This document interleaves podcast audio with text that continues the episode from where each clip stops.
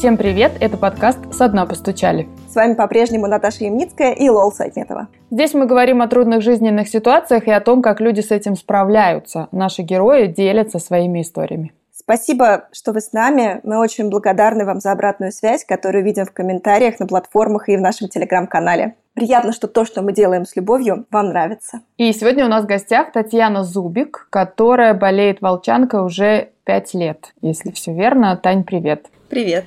Да, все верно. Я болею волчанкой с 2017 года.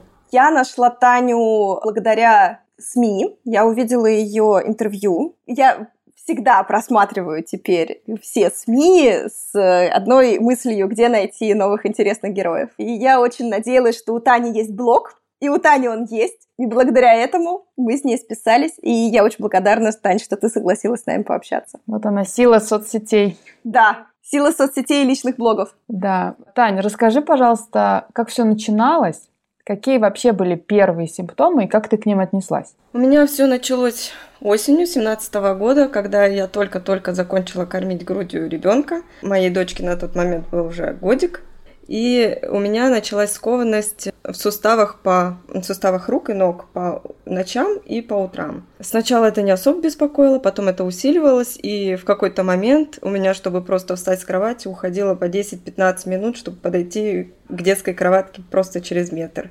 Меня это уже начало беспокоить. Днем все эти симптомы уходили. И в тот момент, когда уже эти симптомы начались и днем тоже, я уже пошла к врачу. У меня уже не просто скованность была, а уже и сильные боли в суставах, кисти рук, колени, локти. Я обратилась э, к терапевту в поликлинике. Она, конечно, сразу ничего мне не сказала, направила на анализы и сказала, что мне нужно будет, э, скорее всего, обратиться к ревматологу. Но это уже по результатам анализов.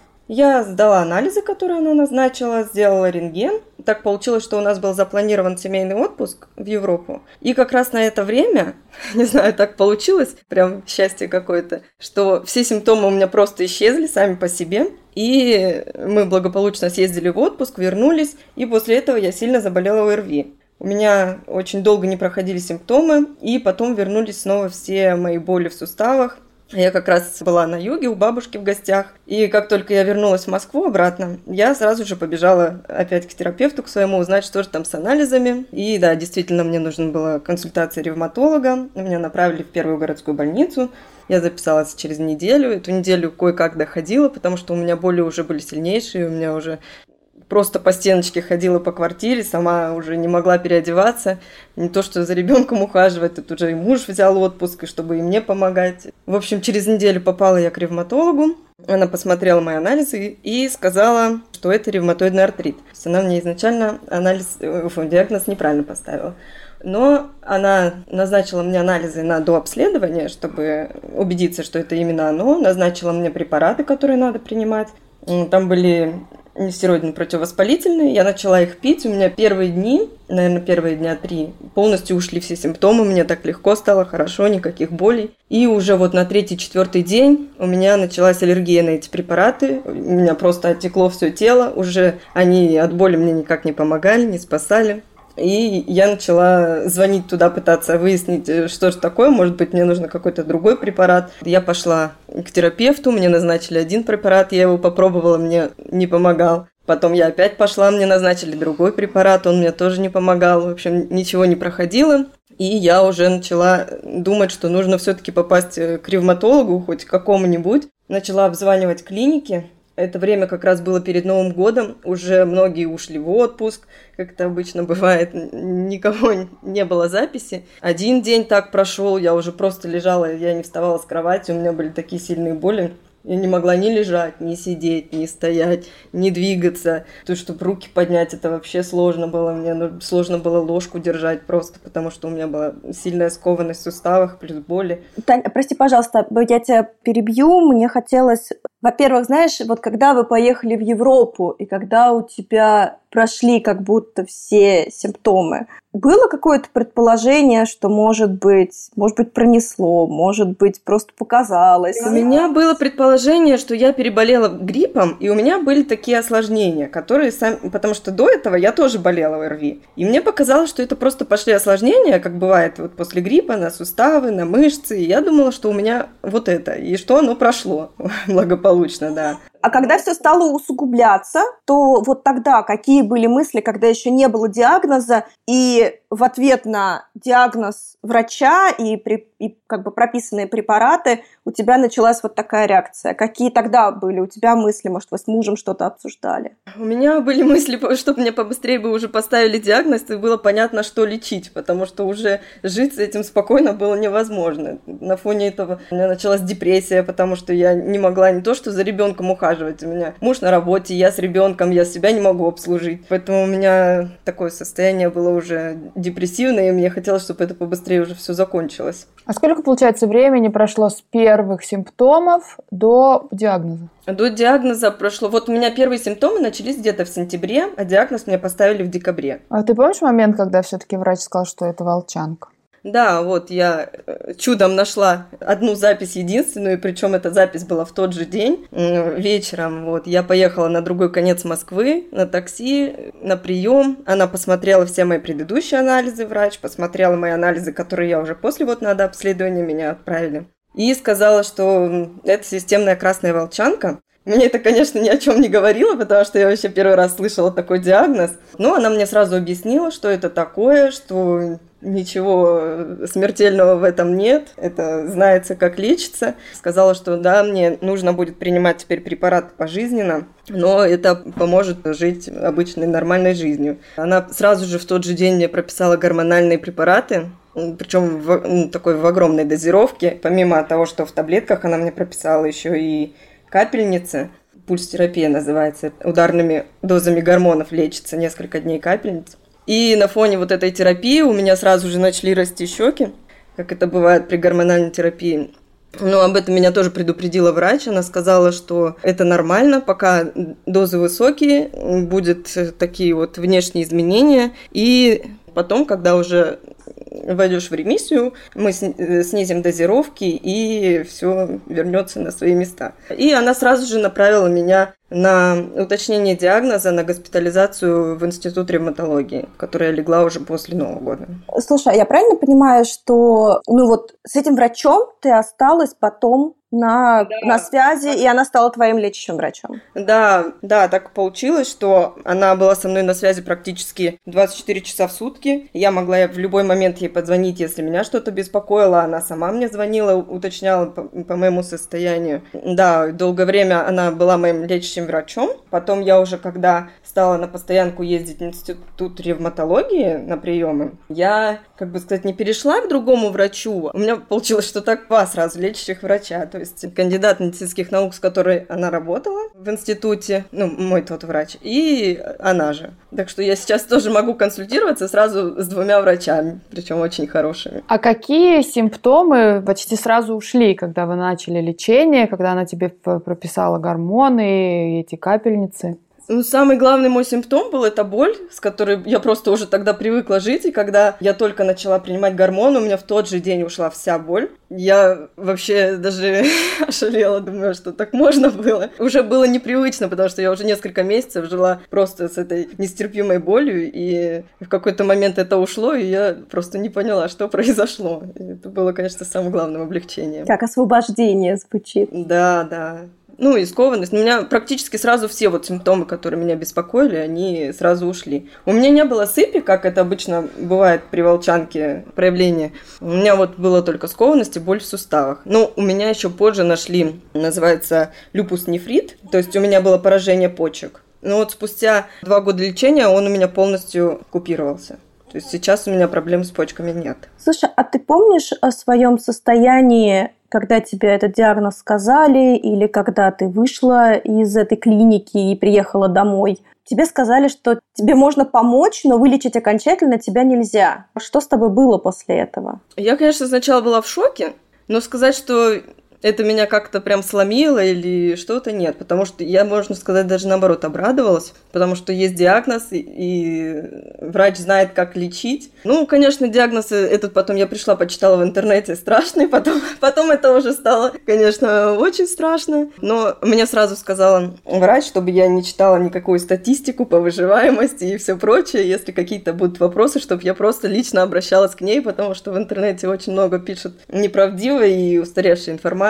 А что пишут? Расскажи, чем пугают? Пугают, что выживаемость 10-15 лет, о том, что можно сразу быть инвалидом, прям конкретным инвалидом в коляске и все прочее, сильные изменения в суставах. Но это, конечно, если не следовать указаниям врача, его рекомендациям, то это вполне реально. И очень много девушек, которые боятся принимать гормоны, которые меняют внешность, к этому приходят, да. Но гормоны ты принимала, и тебя предупредили о том, что твое тело может поменяться, что после того, как ударные дозы гормонов уйдут, то все должно, по идее, вернуться обратно. Но все равно ты в интервью говорила о том, что тебе не хотелось фотографироваться и, кажется, смотреться в зеркало тоже. Да, у меня щеки были вот такие, огромные, в два раза больше. У меня и, и так от природы щечки всегда были, а тут прям было полностью отекшее лицо, вот такое круглое, да, действительно, я не хотела фотографироваться. Вообще с болью в сердце смотрела на себя в зеркало, старалась это делать поменьше, потому что когда тебе 23 года и такой трэш просто происходит у тебя, конечно, это очень давит. А менялось только лицо? Э, нет, э, вообще при гормональной терапии э, набирается вес очень сильно, но, как мне объяснила врач, что если я буду придерживаться диеты, если я не буду есть мучное, не буду есть соленое, причем мне соленое нельзя было тогда как раз из-за почек, я первые полгода, наверное, придерживалась этой диеты. Действительно, у меня было все нормально с весом, у меня только вот росли щеки. И горб тоже появляется от гормональной терапии. Ну, потом я как-то подзабила на, это, на эту всю диету, мне это все надоело, учитывая, что там тебе нужно три раза в день пить по жмене таблеток, еще и себя ограничивать в том, что ты любишь, по идее. Я потом забила на это все, и, конечно, у меня поплыл вес, да, я набрала тогда 10 килограмм как человек, набравший 20 килограмм за карантин, слезший со своей диеты по другому хроническому заболеванию, а, скажу тебе, что в принципе я очень понимаю, потому что иногда возможность есть что-то, что тебя радует, гораздо важнее, чем то, что ты видишь да. в зеркале. Главное ходить мимо зеркала и в этот момент зеркало не смотреть. Вот, да, вот именно так я себя тогда и чувствовала, потому что я жуткая сладкоежка, я не могу просто там чай без чего-нибудь сладенького попить. У меня тогда поплыл вес, но меня сейчас сдерживает то, что я время от времени занимаюсь каким-то видом спорта. В карантин я нашла для себя йогу, и я прям активно занималась ей. До сих пор занимаюсь, и это тоже помогает держать тело в тонусе. Слушай, а вот ты пишешь, что ты не смотрела Доктора Хауса, потому что мы-то мы-то все знаем, я понятия не имею, что это за диагноз, но он все время это подозревал. А посмотрела ли ты потом Доктора Хауса? Да, да, я потом, когда уже легла в больницу, в институт ревматологии, у меня было очень много свободного времени. Я попросила мужа, чтобы он мне скачал доктора Хауса. Я начала смотреть и доктора Хауса, и клинику. В общем, во всю эту тему просто влилась. Да, и тогда уже мне было так смешно смотреть это все. Это не волчанка. Слушай, а, кстати, насколько похоже вот то, что показывают в медицинских сериалах, то, что происходит с пациентами, когда у них подозревают волчанку, обнаруживают волчанку, смотрят, как они себя чувствуют. Насколько это соответствовало тому, через что проходила ты, и как ты вообще относилась к этим пациентам, у которых волчанку установили, и, например, делали им прогнозы? Ты же наверняка с ними как-то соотносилась. Сложно ответить на этот вопрос. Я бы не сказала, что прям точно так же, как это все показывается в сериале, потому что единственный момент, да, что волчанка, она абсолютно может по-разному себя проявлять. Она может и как ОРВИ проявлять. Вот у меня, как я думала, что это просто грипп. Потом могут поражаться любые органы внутренние, и сердце, и печень. Она, в общем, может маскироваться под любое заболевание. И да, действительно ее сложно распознать. У некоторых даже годы уходят на то, чтобы поставить диагноз. Мне как-то даже повезло с этим, то, что мне довольно быстро поставили. А вот скажи, что ты вообще знаешь про волчанку, как она появляется, с чем это связано, почему некоторых она поражает, а некоторых нет? Есть у тебя какое-то уже понимание? Да, сейчас точно врачи не могут сказать вообще, от чего появляется волчанка, но мог, может быть э, несколько вариантов. Это может быть и инсоляция, если ты сгорел, на, допустим, на солнце, может быть такая реакция в организме, может быть гормональная, может быть генетическая, то есть может быть как-то что-то передалось по наследству. Вот. Но точно определить это пока даже врачи не могут. Что у меня сыграло роль, не знаю. Я никогда не загорала сильно, поэтому то, что вот э, загара, это сто процентов вряд ли. То, что гормональное, это вполне может быть, потому что у меня симптомы начались как раз после того, как я закончила кормление грудью. И, видимо, у меня был такой гормональный всплеск в организме. Причем я заканчивала резко, просто одним днем. И вполне возможно, что это тоже как-то сыграло свою роль. Еще до этого у меня были во время беременности проблемы с щитовидной железой. То есть у меня был аутоиммунный тиреодит, и, как говорят, тоже одна аутоиммунка может спровоцировать другую. Тоже вполне может быть такое. Как тебе с этой неопределенностью? Да мне на самом деле я смирилась. Ну, есть и есть. Какая разница уже копаться, от чего это произошло, если все равно никак не узнать. Может быть, когда-то медицина шагнет вперед и тогда уже сможем узнать точно. Но это тоже все равно уже никак не повлияет на ситуацию. А про загар, я правильно поняла, что, грубо говоря, если там, не знаю, человек сильно загорает и любит это делать, то это может как-то спровоцировать? Да, да. И вот для, волчан... для волчоночников вообще самый главный враг – это солнце. Нам нельзя загорать, потому что ультрафиолетовые лучи, они провоцируют активность волчанки. Поэтому летом мы всегда мажемся кремушком, прячемся от солнышка, всегда головной убор. На море загорать нельзя. Я на море все равно езжу, но я тоже полностью покрываюсь одеждой. Солнцезащитный у меня всегда шляпа с широкими полями, солнцезащитный крем 50+. А скажи, я не очень поняла, а почему ты лежала в больнице? Ты говоришь, что она дала тебе направление, и ты лежал в каком-то институте. Да, мне нужно было поставить официальный диагноз. Это нужно было сделать в государственной клинике, а так как я тогда наблюдалась у нее в частной, она дала мне направление, она тогда по совместительству работала тоже в этом институте, она пробила мне место по-быстрому, чтобы меня могли сразу после Нового года туда положить, меня положили, мне начали терапию уже с циклофосфаном, это химический препарат, то есть мне проводили уже такую как бы химиотерапию лайтовую. И там же капали и гормоны, и вот этот циклофосфан. Полностью сделали все до обследования, которое необходимо было. И уже после выписки мне сразу же порекомендовали, чтобы я шла на оформление инвалидности, потому что сейчас есть эм, очень прогрессивный препарат, э, геноинженерный, и если в случае, что мне не будет помогать моя базовая терапия, мне нужно будет применить этот препарат, и его можно получить только по льготе, если у тебя есть инвалидность. Получила инвалидность, третью группу. Мне дали бессрочную инвалидность в этом году. Поэтому я уже выдохнула со спокойной душой, что мне больше не нужно будет это все проходить. Тань, скажи, а что ты вообще знала про инвалидность, про инвалидов до того, как тебе понадобилось ее оформлять? Я думаю, что каждый всегда ассоциирует инвалидов с людьми на инвалидной коляске, которые не могут самостоятельно передвигаться, не могут э, сами себя обслуживать. Я, честно говоря, не испугалась такого названия, что я буду инвалидом, потому что для меня было на тот момент важнее, чтобы я могла получать достойную терапию. Потому что, как мне уже объяснили, что если этого не придерживаться, то уже все. Причем на тот момент все препараты, которые я принимала, у меня базовая терапия, я принимала очень много препаратов, и в месяц у меня уходило по 10 тысяч только на таблетки. А тот момент, что я получила инвалидность, помогал мне получать все эти препараты бесплатно просто в поликлинике. Это, конечно, очень спасало, потому что, ну, я в декрете, у меня один муж работает. Кстати, про близких. Как они отреагировали на твой диагноз, на то, что теперь вот ты, не знаю, не всегда могла в тот период ухаживать за ребенком, например?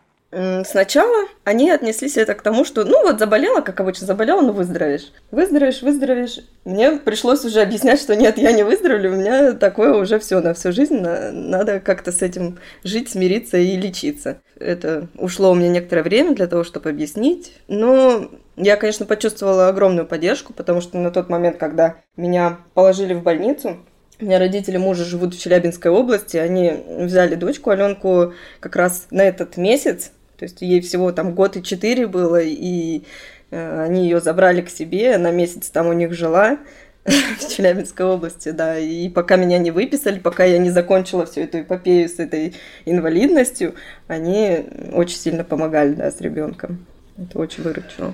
Слушай, а вот ты в интервью говорила, что с мужем как-то так удалось договориться, или он у тебя такого замечательного характера человек, что он тебя поддерживал все твое лечение, и поэтому там, когда ты получила диагноз, для него это тоже как не стало сюрпризом, и он тебя очень поддерживал. Но вот ты говорила в интервью, что родственникам это, в принципе, было тяжело объяснять. А если сейчас кто-то, с кем сложнее всего, может быть, общаться из-за твоего диагноза? Может быть, как-то там мама твоя или папа отреагировали на, на это как-то сложнее, чем все остальные? Или кто-то еще? Ну, у меня родители в разводе, поэтому я с папой мало общалась. Я, кстати, в прошлом году, да, его потеряла. Вот он умер.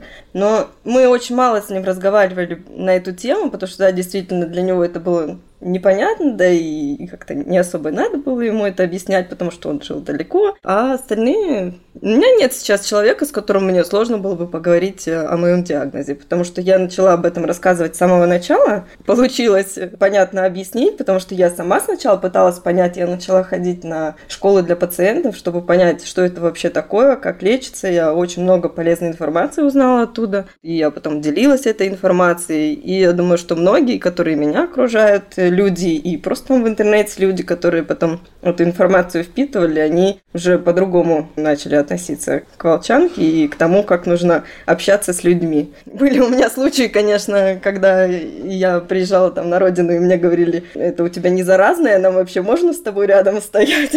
Бывают и такие люди, конечно, да. А расскажи про школу. Я вот и в интервью читала, но что это такое? Что это за формат? Платный ли он? Сколько там людей? Как часто люди встречаются?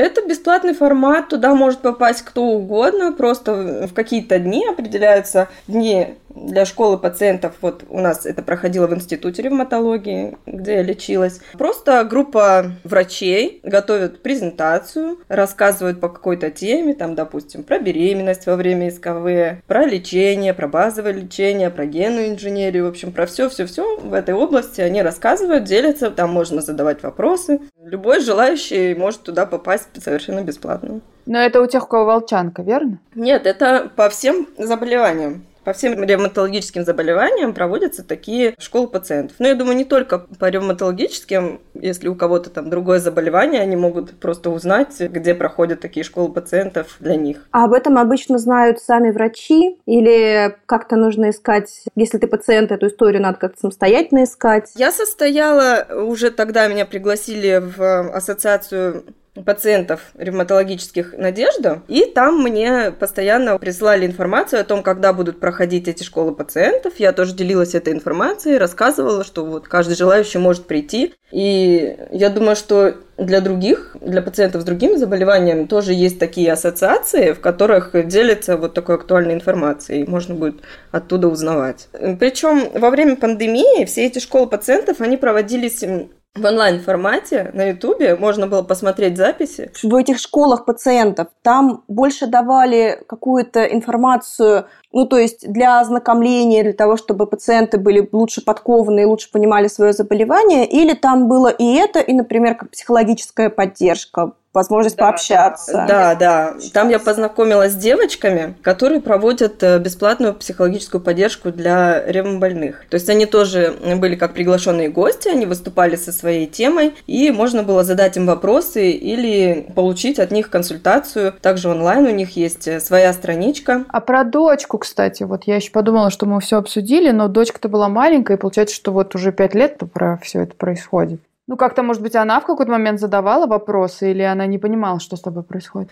Первое время я ее вообще никак не вводила в курс дела, не рассказывала ей, что такое. Но потом, когда она уже стала в сознательном возрасте, сейчас ей 6 лет, конечно, она все понимает, что происходит вокруг нее. И она вот там задавала вопросы, почему ты пьешь таблетки, почему ты ходишь сдавать анализы, почему ты ходишь в поликлинику, ты же вроде не болеешь. Вот, и пришлось ей объяснять, что да, есть такие болезни, которые не видно, и которые все равно надо лечить. Да, и она это понимает, она знает, что у меня волчанка, хотя она не знает, что это такое вообще за слово волшебное, но знает, что да, у меня есть такое заболевание, что у меня есть статус инвалид, хотя тоже она сначала не понимала, почему инвалид. Ну, пришлось ей немножко объяснить. Слушай, а как ей это? Она там спрашивала, допустим, а это у меня тоже будет? Были какие-то такие разговоры? Нет, таких вопросов не было, она не задавала. Ну, я знаю, как ответить на этот вопрос, поэтому даже если она спросит, я всегда отвечу ей. А что, кстати, говорят, она передается? На какой там процент передачи по наследству? Очень-очень маленький процент вероятности о том, что она передастся по наследству. Прям совсем минимальный. Можно сказать, что даже нет. Один к ста, может быть. А у тебя в какой-то момент наступила ремиссия, я так понимаю, что ты там какой-то период уже в ремиссии. Чем отличается, допустим, периода обострения? Что возвращается? Ну, у меня обычно это выражается только вот э, в болях в суставах. У меня начинает болеть суставы, у меня повышается температура. Постоянно такое ощущение, как будто, ну, как будто ты заболел. Такой озноб, слабость, постоянно хочется спать, болят суставы. Ну, я сразу эти моменты распознаю уже так на, и на интуитивном уровне. И сразу иду сдавать анализы, сразу за консультацией к врачу. Если необходимо, мы там корректируем терапию таких сильных обострений, как у меня было это в семнадцатом году, у меня еще после этого не было. То есть у меня были легкие обострения, и благодаря тому, что мы сразу их купировали, вот коррекции терапии, у меня такого еще не повторялось. Но они отличаются от ОРВИ да? То есть вот ты говоришь, что повышается температура, болят суставы. Это как будто немножко даже похоже на какое-то начало гриппа, ОРВИ. Но для тебя они как-то отличаются уже? Ты умеешь их отличать? Во время ОРВИ у меня, например, не болят суставы так. А тут начинаются прям сильные боли, особенно опухают, краснеют суставы на руках. Колени очень сильно у меня начинают болеть. Это, ну, прям такой отличительный знак, я сразу его распознаю именно на суставы. Тань, а вот ты в интервью говорила, что у тебя есть один из симптомов волчанки, который не купируется ничем. Это хроническая усталость. Как ты с ней справляешься? И вообще можно ли с ней как-то справиться, если какие-то лайфхаки? У меня вообще такой характер, что мне нужно постоянно куда-то двигаться, куда-то бежать, спешить. Я вообще холерик по натуре, и для меня вообще это сложно, когда вот мне надо это сделать, мне надо это сделать срочно, но у меня просто не хватает сил. Бывают моменты, когда вот я загоняю себя, там неделю бегаю в таком вот э, жутком Э, ритме неделю-две бегаю. Потом какой-то момент мне просто организм сдается, и я могу несколько дней просто лежать и спать по 20 часов в сутки. Я пока не научилась бороться с этим моментом, потому что для меня это вопрос характера.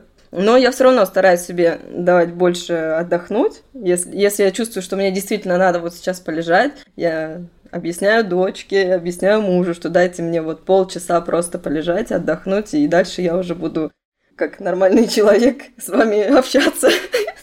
Потому что иначе я просто срываюсь, и меня очень легко довести до истерики. Слушай, а скажи, пожалуйста, вот еще ты много об этом рассказываешь. Ты ведешь блог, очень подробно все это там разъясняешь. Тебе самой что это дает? Да, этот момент у меня начался как раз после того, когда у меня началась депрессия я почувствовала, что я просто не могу это все в себе копить, держать. И я тогда решила вот завести как раз блог. И я начала потихоньку рассказывать про эту историю болезни, потому что когда ты все это копишь в себе, тебе не с кем особо поделиться. Вот единственный у меня был муж, с которым я могла просто постоянно об этом говорить. Муж на работе, мне надо что-то делать. Да, я тогда начала вести блог, начала рассказывать свою историю болезни, и это помогало мне немножко разбавить обстановку, смягчить. И, как выяснилось потом, это также помогло другим девочкам, которым поставили этот диагноз, они просто не знали, что делать. Я уже прошла этот этап, я уже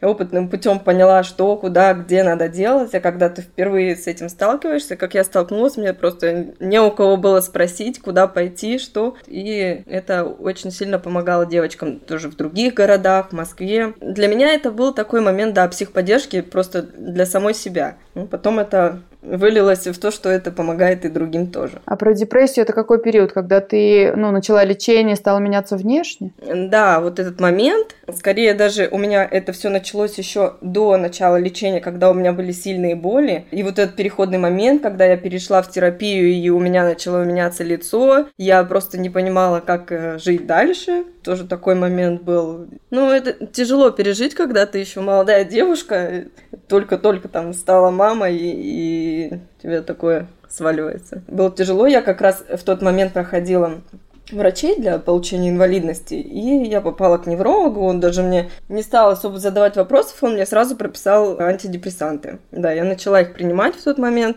Сначала я подумала, что мне это не нужно, но потом через некоторое время, когда я поняла, что нет, все-таки это мне нужно, я начала принимать, они не сразу начинают действовать там через э, долгий период. Вот я около года, наверное, принимала эти препараты, потом просто от них отказалась, и через год я все-таки вернулась к ним обратно. Ну, сейчас я уже не принимаю. Вот, у меня сейчас все нормально. Слушай, а за психологической помощью ты обращалась? Были какие-нибудь такие идеи? Нет, я не обращалась за психологической помощью, потому что у меня таким, таким личным как бы психологом был муж. Получается, что каждый вечер мы обсуждали о том, что меня беспокоит, что мы можем сделать, чтобы это не беспокоило. И как-то эти моменты вот помогали мне. Хотя, если у кого-то нет человека, с кем можно это обсудить, я бы крайне рекомендовала, чтобы они все-таки обратились к психологу, что очень нужно в этот период. А вот для поддержания, так сказать, себя в ремиссии нужно просто все время принимать таблетки, проверяться, если какие-то там подозрения. Ну и в целом все условно будет ровно до конца жизни.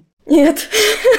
Я боюсь, что это очень оптимистичный прогноз. Да, это очень оптимистичный прогноз, потому что наше здоровье, вы сами знаете, что напрямую зависит от нервов, от стрессов. И любой момент стрессовой в жизни просто может привести к обострению. Да что угодно, даже тот же ОРВИ, да? Вот мы лечимся, принимаем таблетки, ОРВИ очень сильно тоже может повлиять. Я очень боялась, когда начался период с коронавирусом. Да, я очень боялась этого. Я долго сидела на карантине и боялась, что а как мой организм поведет себя? Я вот уже нахожусь несколько лет в ремиссии, а если я заболею, что произойдет? Я потом очень долго спорила с собой, делать ли мне прививку или не делать прививку. В итоге я два раза уже переболела коронавирусом, и это ни разу не спровоцировало у меня обострение. Ну, то есть риски как будто все, все время есть вокруг. Да, да, постоянно вот этот напряг, и э, все время прислушиваешься к организму. Там, если там живешь спокойно, живешь, живешь, и все равно прислушиваешься, там где-то что-то заболит, все равно думаешь, так, это не оно ли, не оно ли, и начинаешь уже такой, как на иголках ходить. Ну, я проверяю анализы примерно раз, ну, в ремиссии, раз в три месяца, если меня ничего не беспокоит. Если меня что-то беспокоит, я проверяюсь чаще, раз в месяц, допустим. Сейчас я консультируюсь обычно с врачами онлайн. Ну, либо пишу, либо звоню ей. Необходимости в личных приемах у меня нет, потому что мне просто нужно, чтобы она посмотрела анализы, сказала, что все хорошо, потому что э, там, если ничего меня не беспокоит, зачем лишний раз ездить? И... Слушай, а вот с момента, как ты живешь с хроническим заболеванием. У тебя поменялось как-то отношение к телу, здоровью, к какому-то образу жизни? Вообще к образу себя. Я стала спокойнее относиться к своему внешнему виду, если у меня что-то меняется, допустим, в результате терапии, если я набираю вес, если я себя плохо чувствую, я себя за это не корю и даю себе отдохнуть просто. Отношение к себе у меня сильно поменялось, я стала себя больше любить и не позволять как бы давить на меня тем окружающим, которые хотят чего-то большего. Ну, такая вот, терпите. А обиды на мир какой-нибудь не было? Ну, типа, почему это со мной вообще происходит? Мне 23, я молодая, эти прекрасные деньги, которые там ты тратишь на тонны лекарств, можно потратить, не знаю, накопить, слетать на Мальдивы. А тебе еще, блин, и на Мальдивы тоже, по сути, нельзя, потому что солнце. Тебе теперь в отпуск, блин, в Гренландию или на Аляску. Вот такой план. Да, да, да. Это, это, я думаю, что приходит вообще ко всем девушкам, которые только ставят диагноз, у них сразу за что это мне, за что это мне. Я некоторое время тоже постоянно задавалась этим вопросом, потом я смирилась. Ну, я не получу этот ответ ни от кого. За что, почему? Просто нужно думать, для чего это тебе, и все. Вот. Я,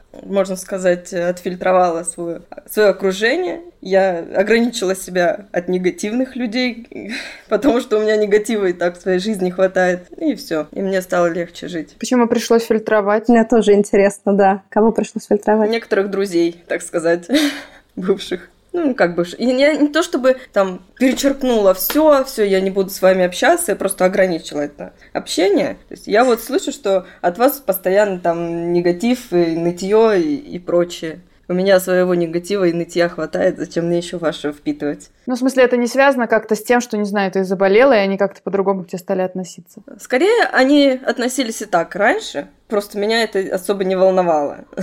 Я уже просто по-другому начала воспринимать отношения к себе. Может быть так. Причем на гормональной терапии очень сильно меняется настроение. Ты то смеешься, то плачешь, то истеришь. И в таком состоянии выслушивать э, чье-то нытье не особо хочется. Как у вас сейчас строятся отношения с мужем, в том смысле, что поменялись ли они за время твоей болезни? И как он относится вот к тому, что этот диагноз с тобой навсегда? Ну, учитывая то, что он был с самого начала со мной и видел, через что мы вместе прошли, и видя мое состояние сейчас, что как я себя чувствую, как обычный нормальный человек, могу все делать. У меня есть руки, ноги. Вот. Ну, сейчас соотношение такое, что если он видит, что там, меня что-то беспокоит, я устала, на меня не давит, дает мне отдохнуть, и если мне нужна помощь, допустим, там с ребенком, он помогает. А у тебя не было страха какого-либо, может быть, иррационального, что ты когда-нибудь станешь обузой? Вот на тот момент, когда я не могла сама за собой ухаживать, когда мне было тяжело ходить, когда мне было тяжело есть, вот, и мне постоянно мучили боли, да, тогда вот как раз началась вот эта вот депрессивность по поводу того, что вообще зачем я такая нужна мужу, ребенку, зачем такая мама, которая просто лежит и страдает от боли. Тогда это был, конечно, вопрос такой мощный. А как ты на него себе ответила? Я никак не ответила. Я просто говорила по поводу этих переживаний постоянно с мужем, и мы пришли к тому, что надо дождаться ремиссии, надо дождаться нормального состояния. И, ну, действительно, так и произошло. То есть, когда уже все симптомы ушли, можно жить спокойной жизнью и не быть никому обузой. Как ты сейчас думаешь про будущее, про свое будущее, про будущее своей семьи. Как у тебя, может быть, изменилась эта картинка за время, за то время, что ты живешь с э, хроническим заболеванием? Да, какой-то момент, несколько лет, я чувствовала, что я не смогу работать вообще, потому что это у меня такой психологический момент, что у меня не хватит энергии, мне нужно заниматься дома, мне нужно заниматься ребенком. Я там пять раз в неделю вожу ребенка на кружки, на секции. Э, когда мне там еще успевать на работу ходить. Вот. Сейчас я немножко пересмотрела этот момент, потому что я почувствовала, что, ну, возможно, у меня хватит энергии, там, допустим, на частичную работу какую-то там, на полставки, допустим, или удаленно что-то. Я сейчас поступила на курсы как раз по льготе по программе цифровой профессии. Сейчас я прохожу эти курсы, они на полгода, и планирую в следующем году уже искать что-то себе, подработку такую, можно сказать. Хотя до этого я вообще не чувствовала, что я смогу работать когда-то вообще. У меня такой страх. Ну, ты в интервью говорила, да, что у тебя во многом благодаря страх. хронической усталости у тебя появился страх, что ты не сможешь выйти на работу. Да, и я просто понимаю, что когда у меня вообще просто ноль энергии, никакой энергии нет ни на что, ни на дом, ни на семью, ни на ребенка, ни на что, и мне в этих условиях нужно будет еще работать как-то я понимала, что в таких условиях обострение неизбежно просто, когда у тебя все, никаких сил, никакой энергии, ни здоровья, ничего. Я решила попробовать как-то себя переступить через этот страх. Как-то с ним договориться, как будто, да? Да, да, да. Может быть, получится.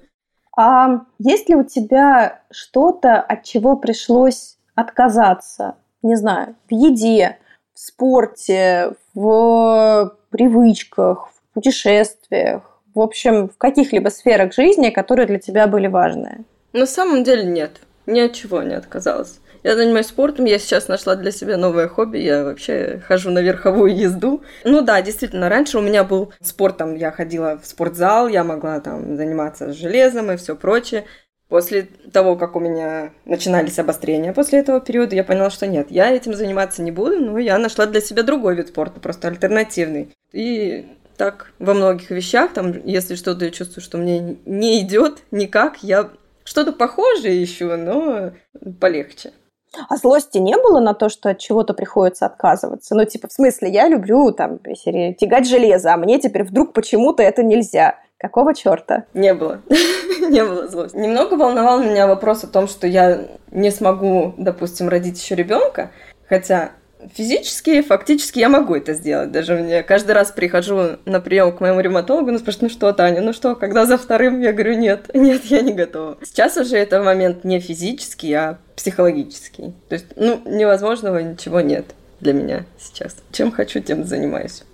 А что бы ты, ну, не знаю, сказала тем, кто неожиданно узнает про какую-то серьезную болезнь, с которой придется заново учиться, не знаю, там, ну, жить, в смысле, перестраивать свою жизнь, да, как-то встраивать эту болезнь в какой-то свой график. Вот что бы ты им сказала? Я бы посоветовала им, если в ближайшем кругу окружения у них нет человека, которым можно это обсудить, поделиться, вот как у меня был такой опорой муж, то я бы сто процентов порекомендовала обратиться к психологу. Потому что самой переживать это сто процентов трудно. Прям очень тяжело. Я знаю, что некоторые девушки просто годами не могут этот вопрос в себе закрыть. Просто смириться с тем, что да, так есть. Надо как-то с этим жить. Мне потребовалось примерно полгода, чтобы понять, что все, я этот вопрос больше не буду поднимать, я просто буду дальше жить и, и уже решать свои вопросы свои проблемы по мере поступления, а не думать о том, что там будет через 5 лет, через 10 лет, выживаемость 15 лет. Просто жить сейчас и все. Поэтому я девушкам рекомендую не смотреть в интернете все негативные статистики, как мне это рекомендовал мой ревматолог. Просто если вас беспокоит какой-то вопрос, обсудите это с близкими. Если вам не с кем это обсудить, обратитесь к психологу или обсудите это с другими девушками в интернете с таким же диагнозом, которые уже смогли перейти эту черту, справиться с этим волнением, страхом, переживанием, и это сто процентов поможет. А ты, кстати, упоминаешь девушек, это в основном женская болезнь? Да, 90% всех пациентов с волчанкой – это женщины. Очень мало пациентов – это мужчины. Причем женщины детородного возраста. Это от 18 и до 45 лет примерно. Для очень молодых девушек болезнь, да. А что бы ты могла рекомендовать уже не самим пациентам, а тем, кто с ними живет, их родным, их партнерам? Как себя вести, а чего делать не стоит? Нужно однозначно быть внимательней, нужно слушать того человека, который рядом с тобой живет, если он говорит, что ему сейчас это нужно, ну, в смысле там, в плане здоровья, ему нужно отдых, ему нужно поспать, не нужно давить на этого человека, потому что это, это действительно ему сейчас нужно. Мы вообще, женщины, очень волевые, и мало там притворяемся, что ой, мне так тяжело, мне надо отдохнуть, мне так лень. Если нам действительно плохо, то мы не будем говорить об этом просто так. Поэтому нужно быть внимательным, если требуется отдых, дать отдохнуть, и все. А чего делать не нужно, это пилить. Говорит, что вот ты такая больная, постоянно болеешь, ничего не делаешь. Болезнь, правда, ну, непредсказуемая, и статистика не самая приятная. Ты скорее не думаешь о смерти или скорее как-то, ну, не знаю, там, предпочитаешь не держать это в поле зрения, эту тему? я, можно сказать, смирилась с тем, что, возможно, я не доживу до какой-то глубокой старости. Но я знаю, что нужно делать, чтобы продлить мою жизнь. Просто следовать вот этому и все, и не думать о том, что когда-то я умру, и как я умру, и все. Ну, умру раньше, ну ладно, у меня есть какой-то запас времени, чтобы сделать что-то хорошее, приятное для себя, для своих близких. И нужно просто жить сейчас и не думать о том, что я когда-то умру. Все люди умирают. Спасибо тебе большое за разговор. Мне кажется, мы смогли как-то ну, раскрыть тему, не напугать никого. И при этом, да, немножко еще даже оптимизму в этот... В этот разговор вдохнуть, да. Вдохнуть, да, не могу слова вспомнить. Да, мы еще напоминаем, что у нас есть телеграм-канал, ссылку на него мы оставляем в описании каждого выпуска. Там мы публикуем э, фото героев, даем ссылки на какие-то публикации, ну, тоже про наших героев, и делимся информацией про книги и фильмы по теме. Так что подписывайтесь, мы будем рады. А еще в телеграм-канале мы запустили систему донатов, так что если вы хотите поддержать наш проект или угостить нас кофе, то вы всегда можете там это сделать. И это был последний выпуск подкаста в этом году. Мы с вами ненадолго прощаемся. Впереди праздники и новогодние каникулы. Спасибо, что слушали нас в этот очень непростой год. Лично для меня еженедельная подготовка выпусков – это та стабильность, за которую я держалась. Пусть в наступающем 2023 будет больше хороших новостей. Мира нам всем! В этом году мы сделали 41 выпуск, и летом впервые уходили на каникулы. В 2023 мы продолжим говорить о людях, которые оказались в непростых ситуациях, но не сдались и придумали, как жить дальше. Хорошо вам провести праздники, выспаться, вкусно поесть, провести время с близкими. И давайте обязательно будем загадывать желания и верить в хорошее. Услышимся!